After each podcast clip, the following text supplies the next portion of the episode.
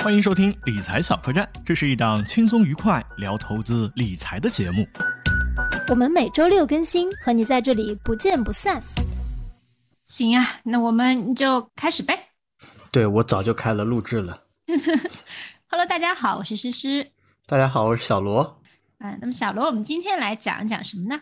我们好久不见了，有一周又没有见了。我最近一直在想一件事情，嗯，就是我们每周都聊一下自己最新的一周的学习和思考嘛。嗯，坚持了这么久，特别不容易。我特别担心有一天你生小孩了，就没有时间来录了。你是在帮我打广告，对不对？对，我们开头先帮诗诗姐打个广告，答应她很答应她很长时间了。对，诗诗姐坐标上海，芳龄二十八。嗯，呃，说真实的还是说假的？呃，二十八。二十八，对，现寻找一个男朋友，感兴趣的朋友给我们发邮件啊，附上你的这个个人生活照片，还有你的一些基本情况，好吧？好，那我们广告打完了，进入今天的这个主题。这个小客栈做的值了。好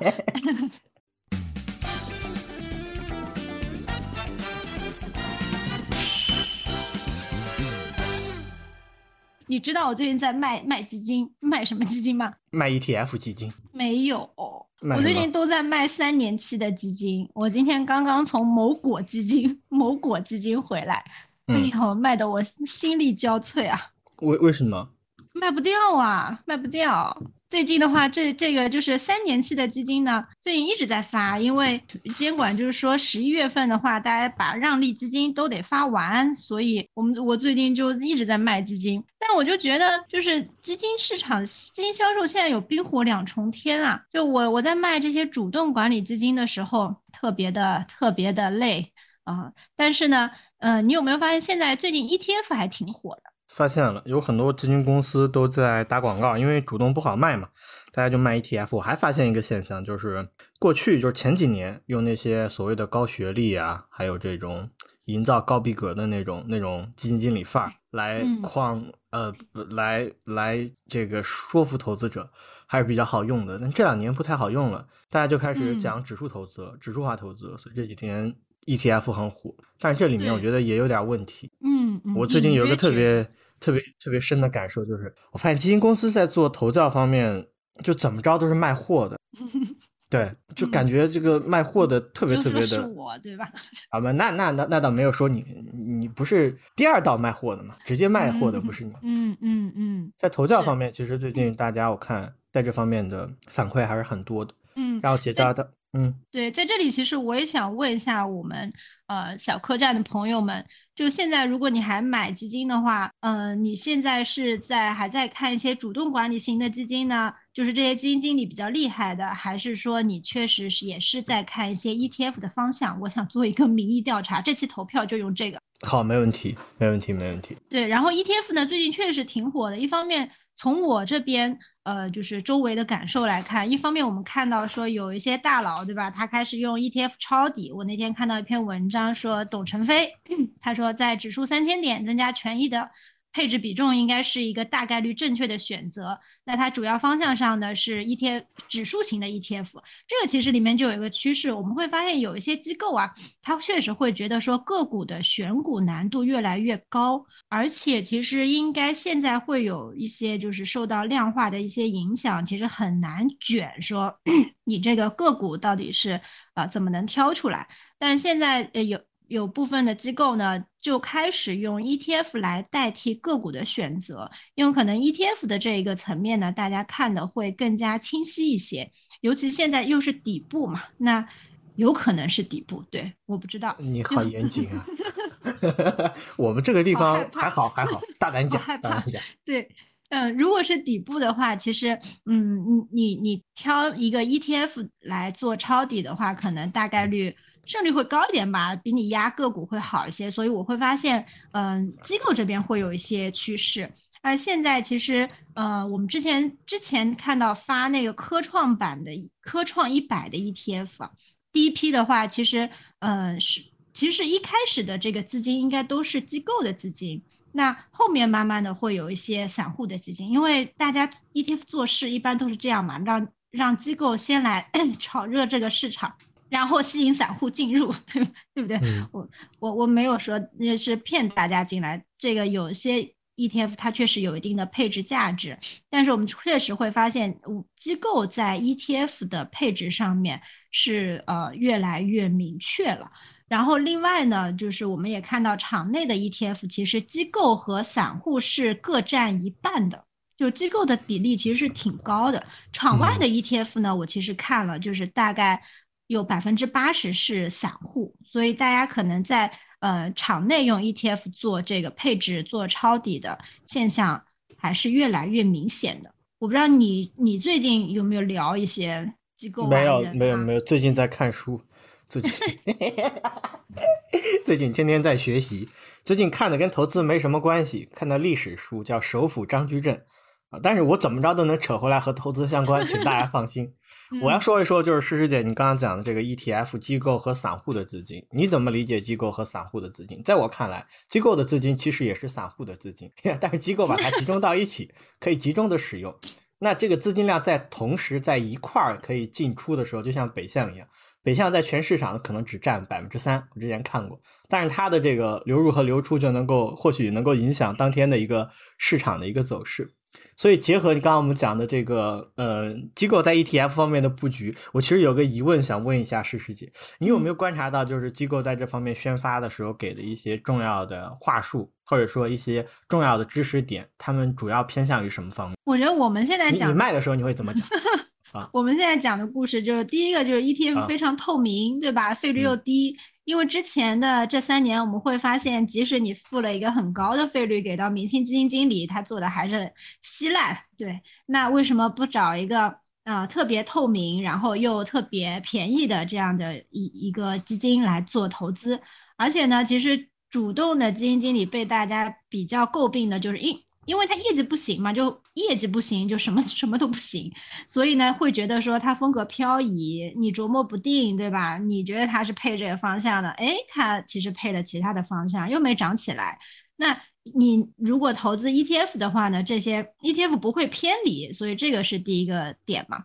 那嗯第二个点呢，其实就是呃，我们这个 ETF 的这个市场其实是有一个。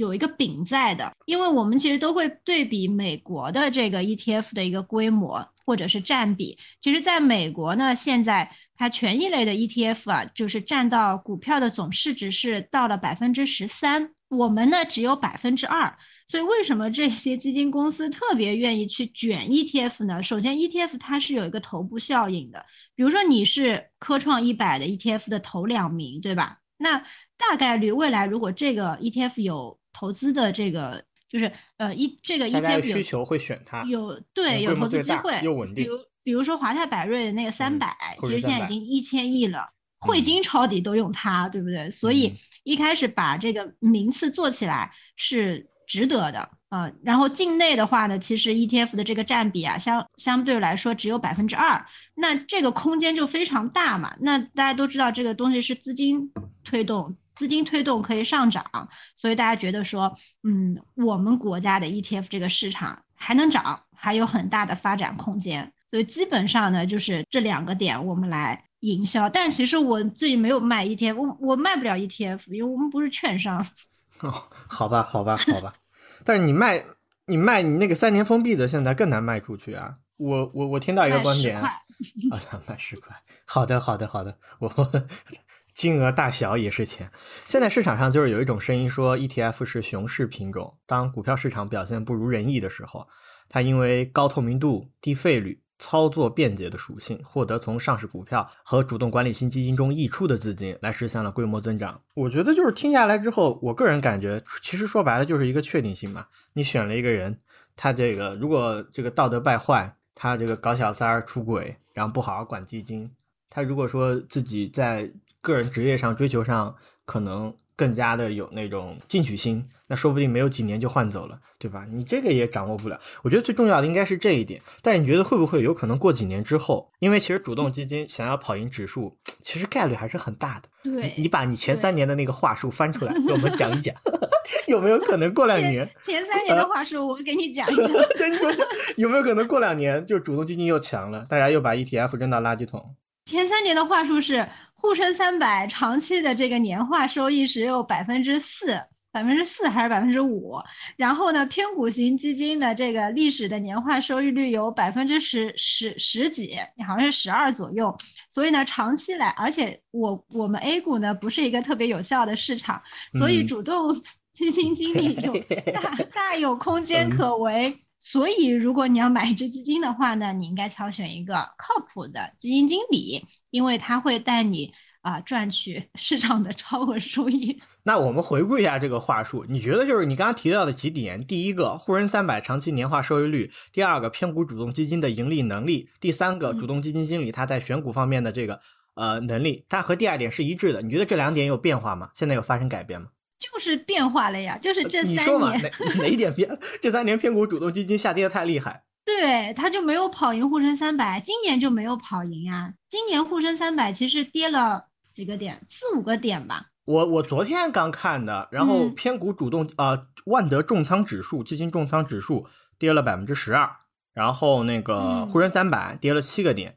但是在过去十年，这个指数只有三年是跑跑输沪深三百的。当然，我这个地方我先要说清楚，我没有替任何主动基金说话。呃，我也不觉得说买指数就一定是不好的投资。就是我个人感觉，就是大家要想清楚，你到底是一个什么样的投资者。你觉得什么东西能够让你在市场上获得你呃能够接受的一个收益？这两点其实是很重要的，因为我们在聊基金公司在卖 ETF 和卖主动基金的时候，其实你发现它是一个阶段性的一个交换，就像我们之前聊的时候说，股不好的时候。就卖债，也没办法，这个家里人还要吃饭嘛，要生活嘛，总得挣点钱。你知道今年大家的 奖金就是要么你卖债卖的好，要么你卖 ETF 卖的好，所以我今年应该没有奖金。还有一个就是就是离职去卖保险，这种人其实啊对也不错，但最近保险也不好卖了，你知道吗？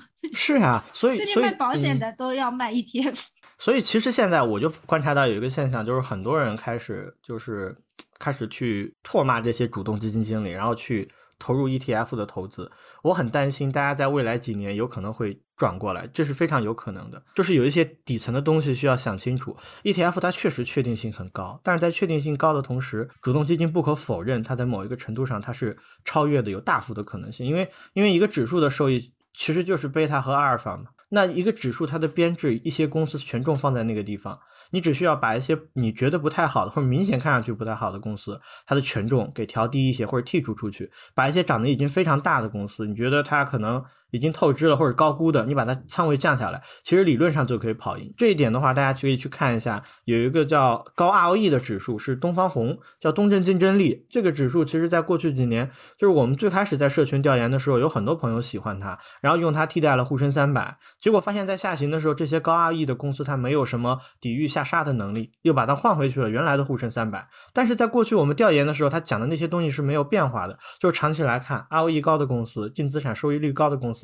长期来说会获得更高的收益。那你把它和沪深三百进行拟合，行业也进行一样的权重配置之后，那它长期就是能够跑出一些比较高的超额收益。它过去的指数和沪深三百比也是，结果大家现在就变了。所以现在这种情况，我觉得也可以给大家提一个醒，就是我建议大家要想一下，你在选主动基金的时候和买指数的时候，他们他们所对应的特点和你来说是否能够契合。如果说在未来的几年，我假设啊，市场涨起来了，主动基金依旧能够有超额收益。今年虽然说丢了几个点，但是你可以看到，在一九年、在二零年，它大幅跑赢十几、二十多个点呢。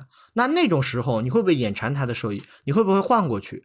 就是有一句话说的很很好啊，叫“贱取如珠玉，贵出如粪土”。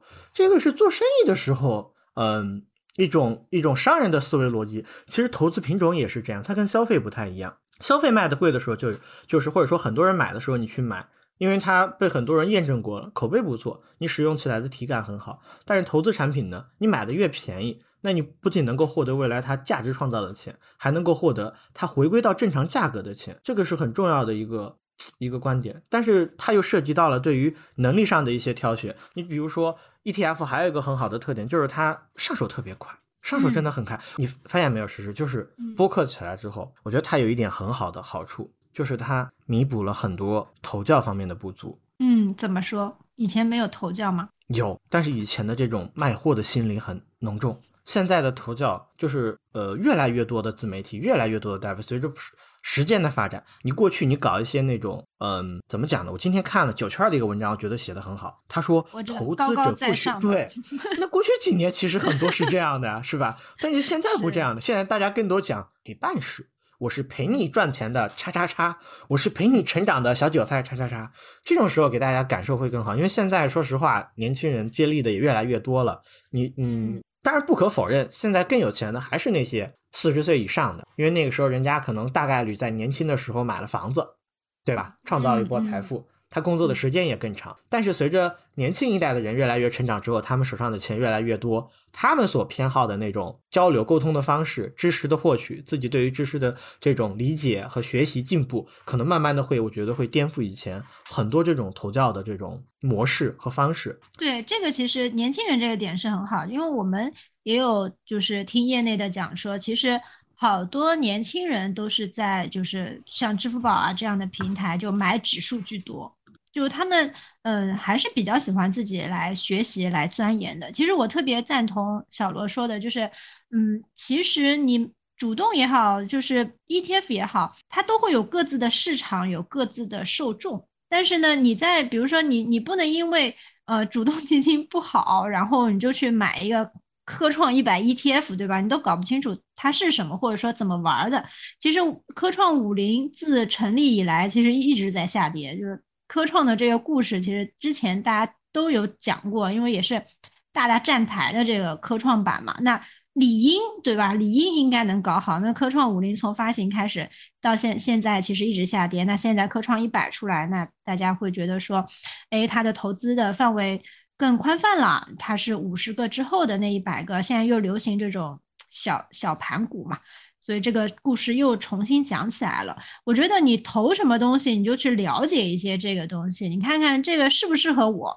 其实我觉得我倒是挺想投，开始投一些 ETF 的，因为我觉得像我们的话，其实对于。行业或者说策略的一些把控，还是有自己的一些感知感知力在的。反正我现在不太展开讲讲，展开讲讲，展 展啊，展开讲讲，展开讲讲。施老师，老师怎么看最近的大盘？有有哪些行业？买沪深三百啊！我现在就觉得就买沪深三百啊，沪深三百搭配一个科创，两端配置，网格交易，我觉得可以啊。你可不可以跟大家讲讲你你的收就是收益率啊，历年的这个方便说吗？我今年啊，我我今年大今年也可，我今年亏了，不能不能说不能说谎话，因为下次录还问你，到时候记性不好，我跟你讲你搞大了，就是百分之四，我可以打开 A P P 给你看。因为我因为我我其实一直一直会抄底，只是抄到下半年确实有点抄不动了，所以大概是亏百分之四左右。我觉得我对亏损的控制应该还还不错，但是我在赚钱的时候可能也只能赚到一个平均收益。或者说会比平均收益更低一点，因为我投的特别散。这个也是我为什么可以去试试 ETF 呢？就是，嗯，ETF 其实现在在投资范围上已经相当丰富了。就其实零四年第一支 ETF 华夏上证五零就成立了嘛。现在其实 ETF 你投 ETF，你可以投到股票、债券、商品、货币都可以投。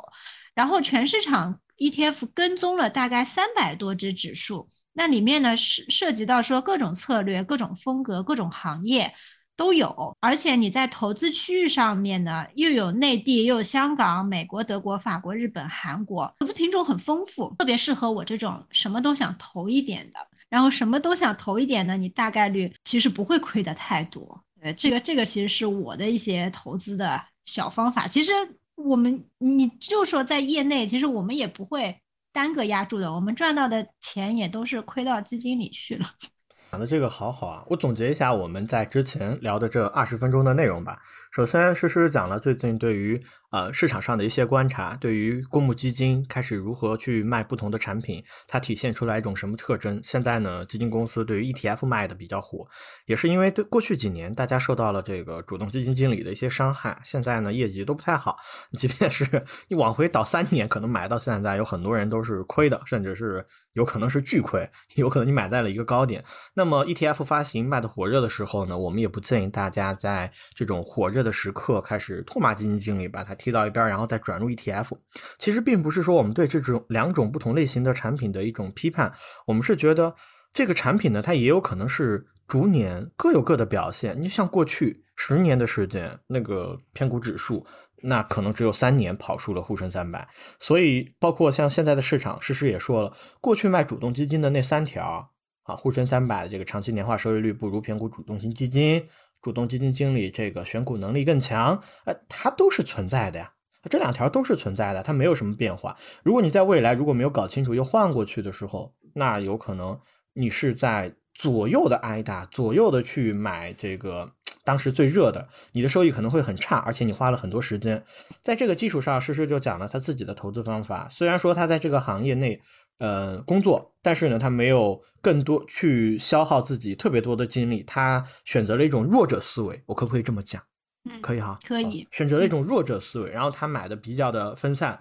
分散的话，意味着你出错的概率不会很大，但是同时你自己也要有个预期。那你相比于其他比较集中的。那些产品，你的收益率可能会逊色一些，因为在某一个风格起来的时候，那种超级集中的，甚至是呃上了杠杆的，有些个人投资者上了杠杆的，那它的收益会非常的亮眼。总之呢，在这个行为方式的投资之下，其实就体现了就是呃盈亏同源，还有就是控制了波动，也保留了自己的收益。我觉得就是我们在讨论上一述呃上述内容的时候，诗诗姐给了我一个非常好的一个启发。然后我也跟诗诗姐说说我最近的转变，要不你问我一下，我自己说有点不好意思的。哪方面？哪方面的？就是问我现在转变的怎么样？嗯，好，你问，我准备好了。是投资上吗？那总不能是谈恋爱吧？咱们现在在录播客呢，姐姐。你刚刚的神游天下去了，你没有听我讲是吗？我听你讲了，但我以为是谈恋爱。什么以为是谈恋爱？这跟谈恋爱有什么关系？好好，我我问了。那小罗，你最近的投资思路上面有没有一些转变？呃，我要说我最近有转变的话，可能会搞得我好像投资天天在转变。但我最近确实有转变，就是我我最开始的时候就一直听我们播客的朋友可能会知道，我最开始的时候其实也是做一些指数上的配置，甚至还买了很多债券基金。随着市场的下跌，我逐渐的把它卖掉了，像我曾经的那个朋友一样，然后在 然后在这个高点下跌。二一年年初之后，没过几个月就早早的把子弹打完了。但是所幸呢，我每个月还有一些健康的现金流。对对对，在工资上赚的钱继续投入了基金去亏损，和大家在呃一致。但后来我发现我还是有一个改变，就是我把原来主动基金组合卖掉了。哦，是吗？真的，我也不知道大家会不会说我知行不合一。刚刚还在说哦，两种产品没有区别 但是我真的卖掉，只是一，只是可能指数更更。适合你对不对？我也没买指数，买股票的。啊不，我跟大家坦白一下，我可以跟大家坦白一下，就是就是主动基金我没有全部卖完，主动基金呢有一些组合我把它留着，我想看看就是我认为现在市场比较低的一个位置，给自己三到五年的时间，我自己做的试试看。如果说我自己的持有体验啊，我买的这种收益率啊，我自己的这种感受比主动的要好。那可能我就我就自己去按照自己的方式做。其实大家发现了没有？我没有按照收益率去讲，我其实是按我自己的喜好。我平常因为我也是做这个，我天天会看，上班就在看这个，对吧？看书老板也不管，美其名曰学习呢。学习。对，然后然后我就买了，我就我就把配置卖掉了，然后把主动基金减仓到了一个底仓，然后把我自己就建了一个组合。是最近呢，是因为看了很多书，有一本李路老师写的那个《文明现代化投资与中国》那本书，对我感触很深。我觉得无论是买股票还是买指数，那里面讲到了四个点，让我就是茅塞顿开。我可以分享给诗诗，你听听有没有道理？他说：“他说，呃，入门价值投资这四点，听懂了也就听懂了，没有听懂，这一辈子就听不懂。”啊，有点玄乎哈。第一个，他说买股票不是一张可交易的凭证，而是公司的所有权。当你把这个想法纠正过来之后，你就会做一个股东真正应该做的事情，不会每天频繁的买进卖出，不停的去买卖其他的公司。第二个，市场先生是一个阴晴不定、脾气暴躁的人，他兴高采烈的时候可以把你的公司股价开得特别高。心情低落的时候，你的公司那些股票凭证在他面前就是废纸。第三个，买什么样的公司应该从你的能力圈之内去选。他的尊师、亦师亦友、非常智慧的老者芒格先生说：“所谓的能力圈，怎么样界定能力圈？它是一个需要你不断的学习、不断的和高人交谈、反思、实践。”把自己的范围拓展的边界非常清晰，就是知道你知道什么和不知道什么，如何界定？其实有一条准则，就是对知识是否诚实。第四个，等下我想一下，第四个 什么？说啊，嗯，第四个人是非常有限的。他说，你以为你拓充了能力圈，但其实你根本不懂，所以你要留有一定的安全边际，在大家都不要的时候再去买入。真的，这四点，我有时候晚上睡觉的时候，我觉得我都魔怔了，我都在想这四点，我一直在想。后来我还就是针对这个，我又反反复复去看了我买的一些股票。我很怂啊，我买的都是一些，都反反复复去玩。当然也有一些，你知道让我亏了很多的那种港股上的标的，让我亏了很多。这个是我最近其实收获很大的一点。而且我还有一点想跟大家分享，就是不任何产品或者任何策略。就就和世间万物一样，就是有好的面，也有坏的一面。就像这个 ETF，有时候很多基金公司在去做一些投造视频的时候，或者是去宣讲它好的时候，你发现吗？没有人会讲它不好，他们会因为那个叫什么合规的原因，在下面打一行特别小的字。这个观点不能用作投资建议，投资理财是有风险的，大家入场一定要谨慎。但那个字特别小，在最下面。它和上面标粗加红的那些宣传和图片，包括美女的照片相比，非常的不引人注目。就是，就是我觉得每一种方法其实都是有好的一面和坏的一面。就像 ETF，它好的一面觉得确定性强，它的费率也低。但是第一费率低，我觉得大家考虑这个，我不知道就是理财小客栈的朋友们，你们买 ETF 会考虑这个吗？有的人会会列举一些数据，实时你听听看有没有道理。一个主动管理基金没以前没有降费之前啊，一点几，现在降了一点二，一点五，对，现在一点二，一点二，对，长期下来比跟零点五、零点八的这个 ETF 相比，会吃掉你这个复利百分之多少多少的收益？你你你赞同这个这个结论吗？数据吗？一听下来，你感觉是真的哈？对，好，但有多少人拿那么长呢？有多少人真的能持有那么长呢？就是你看，就是今年、过去年、前年三年，它变了之后，大家都已经完全改变了自己的思路了。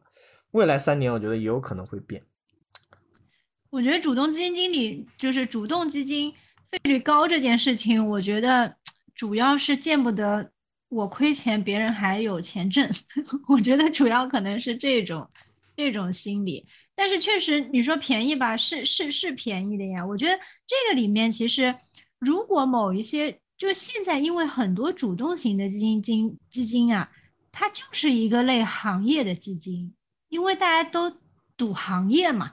那如果是我我我我们其实前一阵做了几个数据，就是医疗的啊，然后呃新能源的、半导体的啊，包括说红利的红红利的基金，我们挑了几这几个赛道特别大牌的 基金经理。你应该知道是哪几个，然后呢，和这个指数相比，其实没跑赢哎，没有跑赢。是什么区间呀？多长时间啊？哪一年到哪一年？哪一年到哪一年？我我现在翻一下，时间还挺长。你先翻。嗯，是近一年、近近三年和近五年，就我我们是这样比的啊。一年、三年和五年。对，一年、三年和五年，就是。在这个消费里面，我来我我来报一下，会不会得罪人呢？啊，我报一下啊。差某吗？消消费里面最厉害的基金经理，嗯，张某对。然后呢，我们和 你不如不报。八百消费全收益比了一下，近一年的呃，近一年的回报呢，它是有这个超额收益的，就是它是七点多。然后八百的全消费全收益呢是负的负二，然后近三年呢，呃，它是负二十三，消费八百呢是负十九，近五年呢它是一百零一，消费八百呢是一百零八。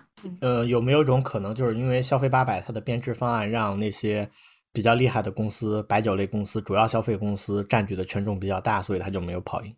有可能是因为这一点吧。今年对吧？你说今年，呃，我是说这个指数能够跑得这么好，是因为它的编制方案把那些主要消费市值大啊，或者说流通性好，因为大部分指数的编制都是这样嘛，把那些好公司给挑出来了。那那肯定嘛，那我们嗯选指数就是图这个嘛，对吧？嗯，然后我再报一个医疗葛某，葛某，医疗对医疗，我比的是八百医药全收益，嗯。近一年，嗯，但是呢，其实，在长期还是有有有超额的，就是嗯，近一年的话，呃，它是主动的是负十三，然后八百医药全收益是负的六点九，近三年呢，它是负三十一，然后八百医药全收益呢，差不多也是负三十一左右，三十一、三十二左右，但是近五年它是有大幅超超额的，我觉得还是说一九二零年那波啊，其实还主动确实是比较厉害的。就它是八十八，然后八百医药全收益是十二，大今年其实概是这样。还有还有一个现象，就是站在这个时点来比的话，他们可能有很多人比不过，因为确实跌得太厉害了。过去的那一波，像一九年那一波，包括像现在北向撤离，他们的这种选股偏好就是大蓝筹、大白马。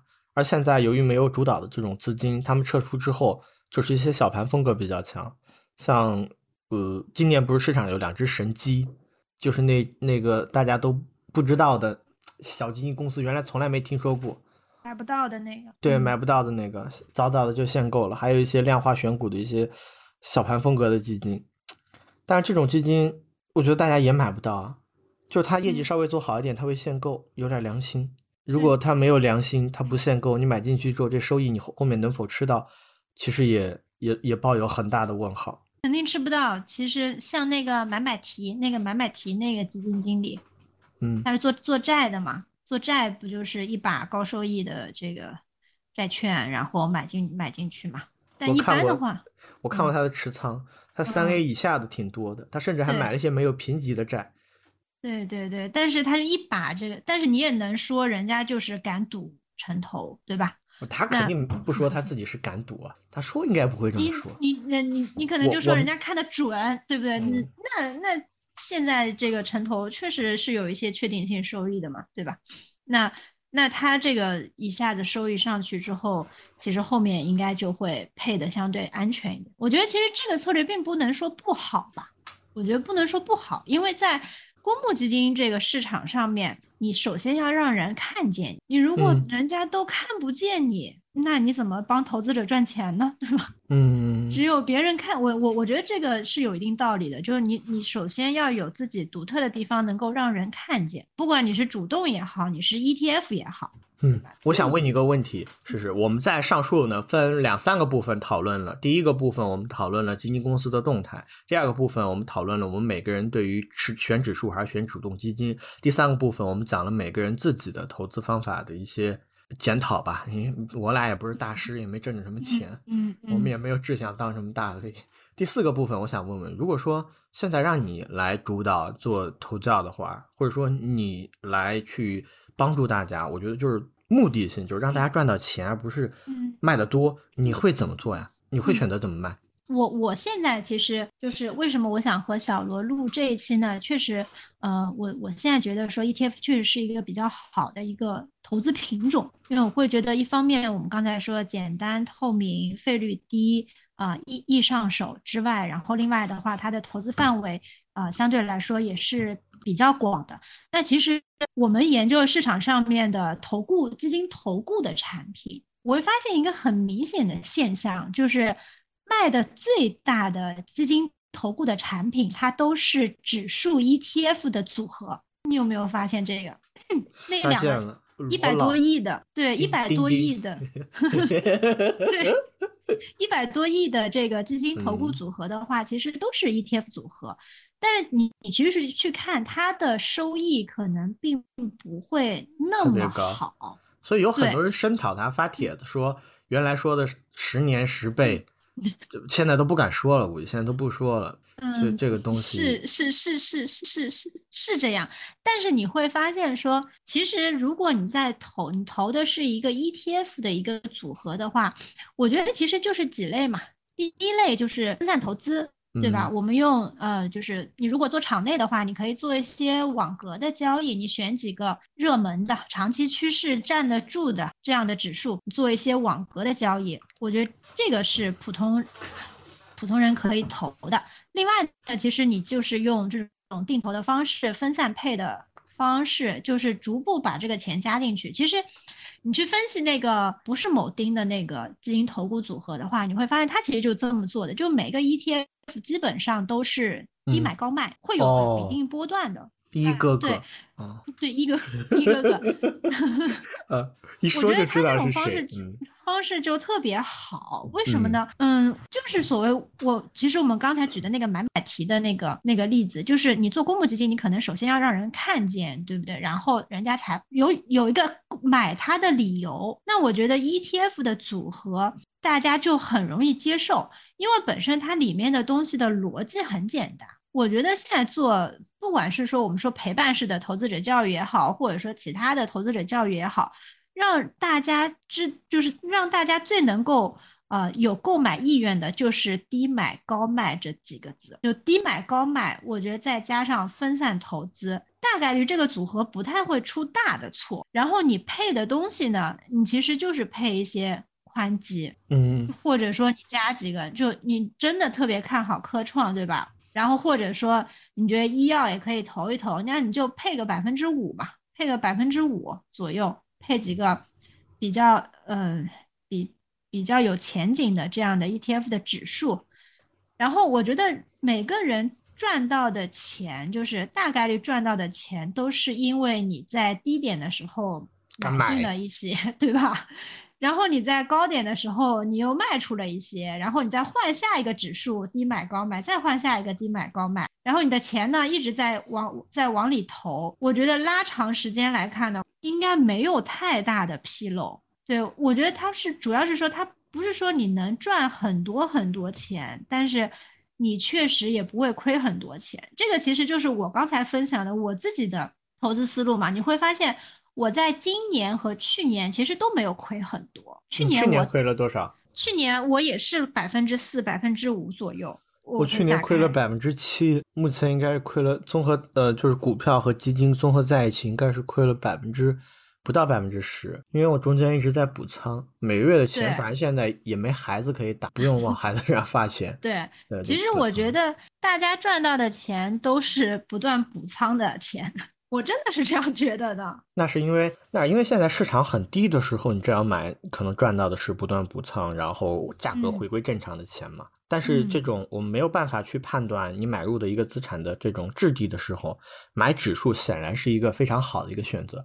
刚好呢，这个地方有一个也不算知识点，有个小信息跟大家汇报一下，就是买 ETF 也不要随便买，尤其要注意的，其实像那种行业类的 ETF，如果说不是非常的低估，甚至控制仓位的情况下，建议大家尽量不要参与。有很多 ETF 在上市之后都会出现份额缩减的情况，募集期的时候，开始是嗯邦邦资金，对，一次性的资金会陆续的撤出。上交所呢，曾经在十年前做过一个 ETF 系列的视频纪录片，对沪市主要 ETF 做科普，里面包括上证五零、上证一百八、幺八零、上证央企、上证超大盘、上证中盘，还有幺八零价值 ETF。那现在呢，除了挂钩上证五零和幺八零的个别产品之外，其他的基金啊，只剩下一两个亿的规模，几乎没有做大的可能性。就说到这个地方，其实我觉得有一个很无无奈的地方，嗯，太喜欢发 ETF 产品了，太喜欢发指数了。你比如说那科创五零和科创一百，我搞不清楚就，我觉得意义不是特别的大。我自己也看过，就是你一个板块上面它没有那种很强的公司盈利的能力出现，它本来这个板块就倾向于所谓的高精特新，它对公司的盈利，过去几年的盈利它放的很宽松，就是你这么急不可耐的去发一些指数，呃，也不是批评啊，我本身就是就挺听话的一个公民，守法公民，嗯。也不是批评，就是觉得这个这不太好，我没有买，我我没有买，我连五零都没有买，对，但是我买了点儿那个芯片 ETF，在施师姐的指导操作下挣了百分之二十，谢谢。但我觉得，我觉得我是挺，我是想反驳你的观点。因为我觉得基金公司在发行一个指数的时候，并不是说去追热点，大家还是有一定布局的。因为我我们最近和呃基金公司可能券商部的也会有聊一些，就是也见了一些，嗯，其实大家对于说哪个一就是有这样一种观点，就是嗯，其实现在大家并不知道哪一个 ETF 会真的做的。火火起来，或者说过往做的做做起来的 ETF，大家也不知道是为什么做，为什么做起来啊？大家就会觉得自己好像做的是一些无用功，反正就是产品正好落到我家头上了，然后我们这个规模就起来了。但是我确实觉得我们在呃交流的过程当中，我会觉得大家在布局这些 ETF 的时候，首先一定是看它的这个前景的，并不是瞎布的。我觉得像科，不管是科创五零还是科创一百，反正就我们去交流，大家都是觉得这个前景是比较好的，因为没有一个，因为最终还是业绩说话，大家其实。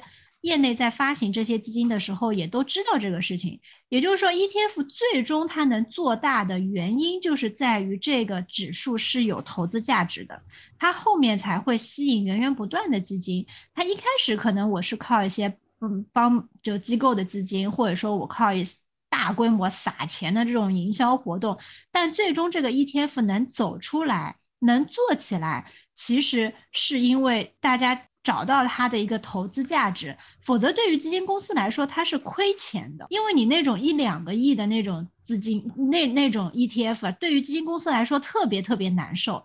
因为如果他去找一些资金来做事，或者来把它的规模做做上去，它特别费劲。然后如果这个 ETF 又没有什么投资价值，你找了帮忙资金之后，它还是会回到一两个亿，所以它就每年砸钱，每年亏钱，所以。基金公司在发行的时候，并不是那么无脑发行的，这个我倒是想反驳一下。你每次反驳我的时候，我们上热门的概率都特别大，因为它会是一个爆点，请大家评评理。那我来反驳你，就是首先 哪有那么多指数都是好指数都能做大？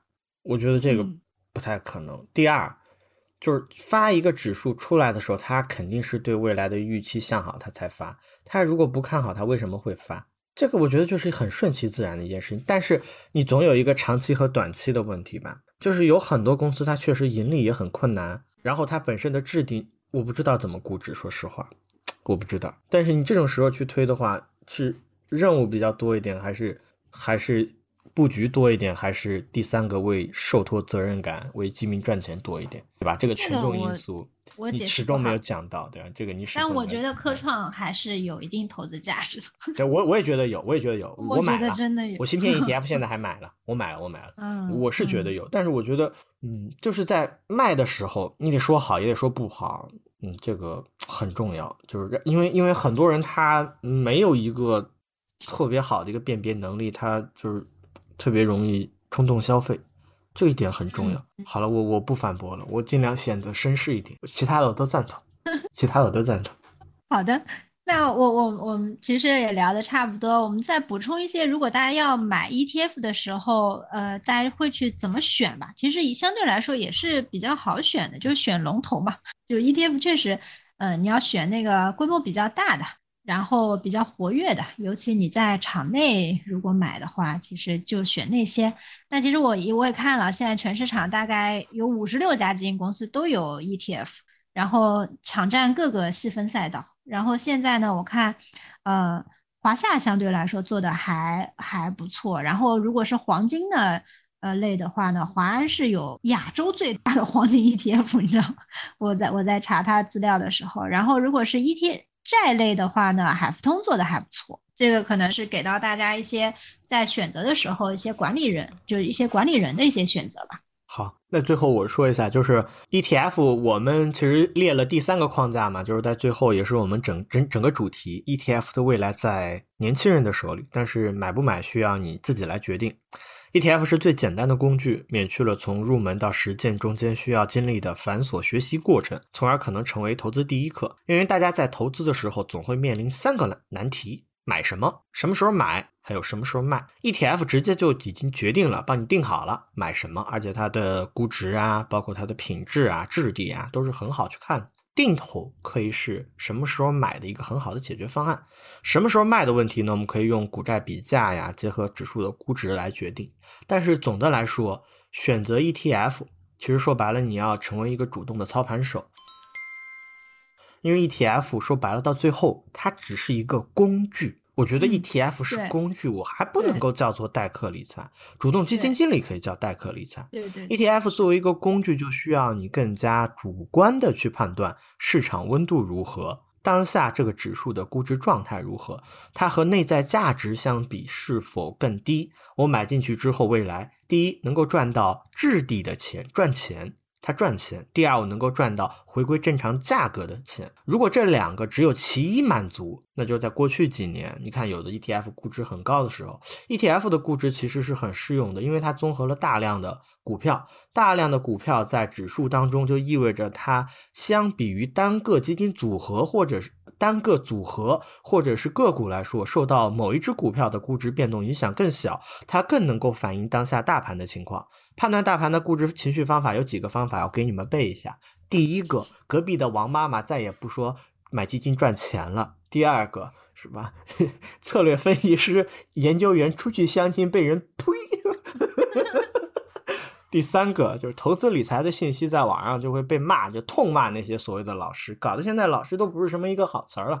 那投资者社群有人叫我小罗老师，我都跟他们说别，现在老师都不是一个什么好词儿了。我实在不忍心再拖垮这个这个名称，对我个人 我个人的能力不行，我不忍心玷污这个名字啊。以上三点其实说白了都是情绪，大家都不买的时候，那你安全便宜的买到概率更大。这种时候。你可以放低你的这种怎么说呢？